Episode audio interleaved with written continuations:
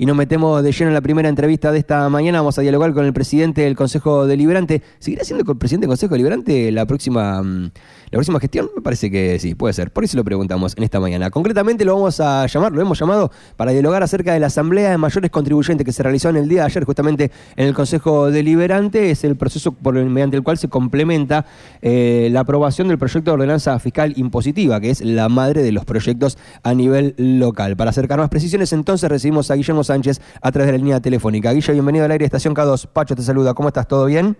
Pacho, buen día, buena mañana, ¿cómo estamos? Bien, muy bien. Escuchando Beatles, escuchando el álbum blanco, la verdad que es difícil estar mal. mal es muy difícil estarlo. Pero bueno, ¿vos cómo estás? ¿Cómo viviste en el día de ayer esta que podría ser la última asamblea de mayores contribuyentes este, al frente de la presidencia del Consejo Liberante, salvo que seas renovado en el cargo el próximo 11 de diciembre, ¿no?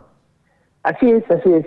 El, el 11 de diciembre va a haber nuevas autoridades, eh, veremos a ver si si eh, existen los consensos para, para renovar en el cargo del presidente del Consejo, si no, obviamente eh, seguiré como concejal, pero trabajando de la misma manera siempre, obviamente, y ayer con la Asamblea de Mayores Contribuyentes, de concejales de mayores contribuyentes, para ratificar la, la, aprobación de la ordenanza fiscal impositiva, eh, quedó, quedó aprobada por mayoría, 23 votos a 17, eh, así que bueno, eh, terminando eh, este, este año legislativo con, con la ordenanza eh, más importante de, de, lo que es el, el, próximo año aprobada y ratificada por la Asamblea. ¿Te esperabas una votación de esas características o pensabas que iba a ser un poco más holgado? No, no, no, la verdad que eh, era, era, está, era previsible, okay. No, no, no la cantidad de votos, ¿no? Por el 23 a 17, porque vos pensás que en concejales terminó 11 a 9, Ajá. así que podría haber sido 22 a 18, sí. eh, pero hubo un mayor contribuyente que eh, eh, decidió votó acompañar. Exactamente. Uh -huh. eh, el caso es exactamente lo mismo, no modifica, no modifica el número final, no modifica nada, solamente ganando por, por un voto iba a ser aprobada de, todas formas, pero quedó 23 a 17 eh, la votación de, de, la Asamblea y de los concejales. Muy bien. Eh, para, ¿Cómo le podemos explicar muy sucintamente y didácticamente a la gente qué es esta Asamblea de Mayores Contribuyentes uh -huh. y qué implica la ordenanza fiscal impositiva?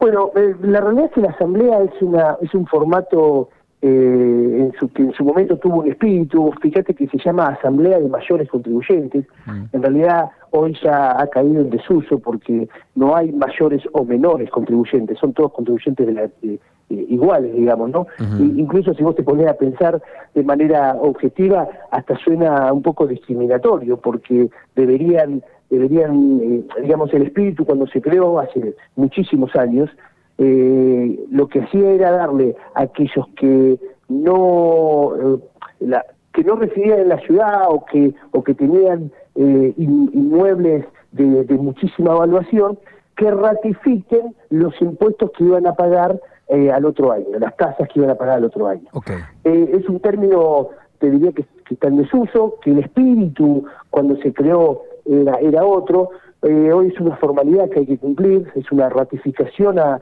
a la ordenanza fiscal impositiva que nos va a regir eh, durante el año que viene con todas las, las, las tasas y, y, y, exhibiciones y exenciones y, y, cosas que van a suceder en el año tributario 2024. Ok, y en relación a la ordenanza fiscal impositiva, ¿cuáles te parece que son los puntos o los aspectos más salientes? ¿no? Porque, como se suele decir, el presupuesto nacional, el presupuesto provincial, la ley sí. de leyes, esta sí. sería como la ordenanza de las ordenanzas, ¿no? Es la que marca sí. la pauta de por dónde irá más o menos eh, el recurso económico que obtenga el Estado municipal durante el, el próximo año. Exactamente, exactamente. Eh, en realidad, eh, lamentablemente, en, en, en, lo que hemos vivido en estos años, vos pensás, Pacho, que nosotros en el año 2022, eh, para, para el año 2023, mm. se votó un 75% de aumento de tasas sí. y tuvimos una inflación del 140. En el año 2021 fue una, una, un aumento de tasas del 50% y tuvimos una, una inflación del 95%. ¿Qué te quiero decir? Que, que esta situación que nosotros prevemos ahora, eh, y por la economía que hemos vivido eh, en estos años, nos ha dejado eh, siempre con la inflación al doble. Mm. ¿Qué significa? Que, que vos, el, el recurso que vos eh, pensás para el año que viene, junto con el presupuesto, siempre estás con, con, una inflación que te va duplicando y te hace eh, muy complicada la gestión, no solamente en Necochea, en el municipio que vos elijas. Eh, por eso es importante eh, la, aprobación de la ordenanza fiscal impositiva en cuanto a, pensar y ver según el presupuesto y según lo que vos creas, el presupuesto es lo que deberíamos aprobar la semana que viene, cómo va a ser el año económico del municipio. Son muy complicados porque la variación de la inflación, eh, hace que vos tengas que estar pensando una, una, una, situación de tasas que durante el año que se te, que, vas corriendo eh, te lo va duplicando. Eh, y, ahora en ese sentido, Guille, ayer escuchaba por ahí decía, hay gente, alguna gente pensaba, ¿no? En función de este proceso de transición que se está viviendo a nivel nacional que hasta quizás ser un poco adelantado, no ir con la Asamblea de Mayores Contribuyentes, más allá de que es todo inminente, ¿no? Estamos a 22 de noviembre, se viene el 10 de diciembre encima, el 11 son los plazos en los que hay que hacerlo, como lo mismo como el presupuesto, pero se habla la posibilidad de, no sé, meses hasta marzo, abril de 20% de inflación, hasta más del 20% de inflación. Digo, ¿cómo se puede... ¿Cómo se puede regular eso? Si se puede regular eso, si se puede pensar previamente por parte de ustedes una dinámica presupuestaria que contenga estas posibilidades. No se habla incluso de una posible hiperinflación. ¿Cómo, cómo se trabaja a nivel eh, local una eh, cuestión de estas características? Muy difícil, es muy difícil porque vos tenés plazos legales para la aprobación eh, y después el, Tribunal de Cuentas justamente lo que regula de la provincia, lo que regula es el cumplimiento de esos plazos. Mm. Y además se le suman cuestiones prácticas, por ejemplo la impresión de las boletas para poder repartirlas y que la gente las pueda pagar. Eh, y, la, no te olvides que además vas con las paritarias, con los aumentos salariales, que nosotros estos últimos tres años hemos estado acorde a la inflación, por ende hemos aumentado eh, los sueldos, eh, montos, que las tasas digamos, pagan la mitad. Es decir, si vos no tenés la, la, la prioridad o la prevención de administrar de manera muy austera, no te alcanza ni para pagar los sueldos.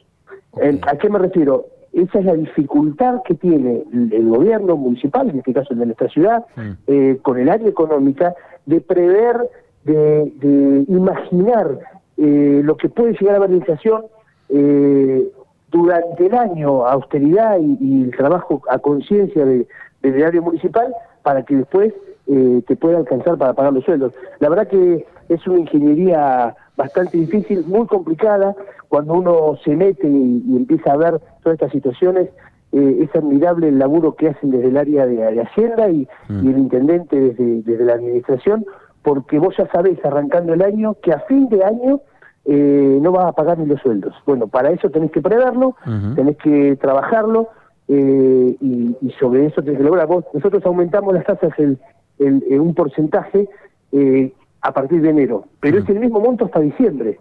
Por ende, si la inflación te supera durante el año, vos estás perdiendo plata. Ok, ¿y no se puede hacer modificaciones en ese sentido? No, no. Okay. Eh, hay algunos municipios que Vaya tarea, ¿eh? Vaya tarea.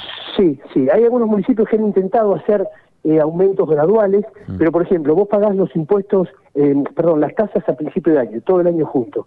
deberías pagar entonces después, cuando, cuando gradualmente vos lo aumentás, la diferencia, lo que genera una incomodidad, una situación que a la gente que quiere cumplir y pagar todo el año, eh, no se lo podés aumentar. Bueno, es, complicado, realmente es complicado. Ok, eh, con Guillermo Sánchez estamos hablando, presidente del Consejo Deliberante. Ayer se realizó la asamblea de concejales y mayores contribuyentes que avala la ordenanza fiscal impositiva. Se viene la aprobación del presupuesto, o el tratamiento al menos del presupuesto en el ámbito del Consejo Deliberante. Última pregunta.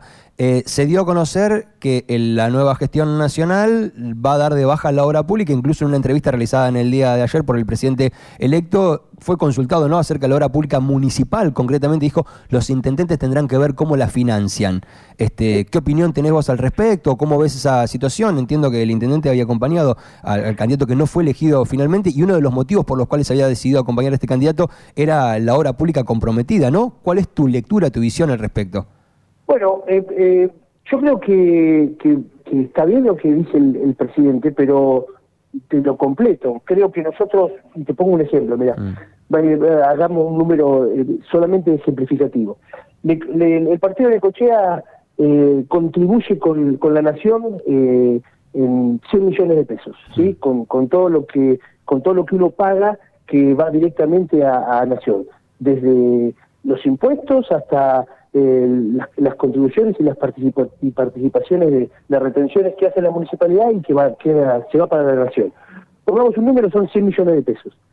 ¿Sabes cuánto aproximadamente vuelve de todos esos 100 millones que salen de nuestra ciudad? No. 20.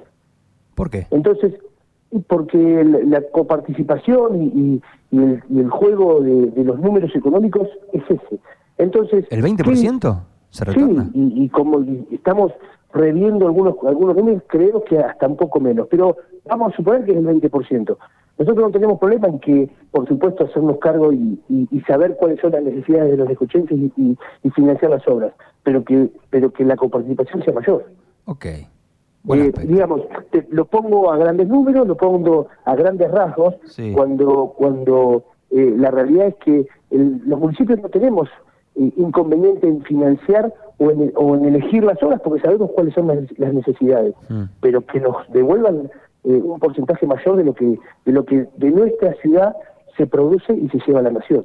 en ese juego en ese juego económico eh, real, porque mm. hay que hablar de económicamente, eh, es, para sentarse a hablar, eh, todo, por supuesto, todos los municipios, ¿no? Es para sentarse a hablar y para rever. Nos, parece una buena idea del presidente, pero siempre y cuando los recursos que nos que nos envíen sean los que deben ser y no lo que la nación determina que sean. Excelente, súper claro. Guille, como siempre, muchísimas gracias por la charla. Bueno, esperemos entonces la sesión del 11 de diciembre cuando ingresen los nuevos concejales y ver qué se define ahí. En todo caso, si se te renueva tu cargo como presidente, nos volvemos a contactar, ¿sí? Exactamente, dale, te mando un abrazo grande y buena mañana. Igualmente para vos, un abrazo a cualquier momento. Así pasó el presidente del Consejo Deliberante, Guillermo Sánchez, hablándonos en principio acerca de la Asamblea de Mayores Contribuyentes realizada en el día de ayer y también un poco acerca de la coyuntura política y económica a nivel nacional.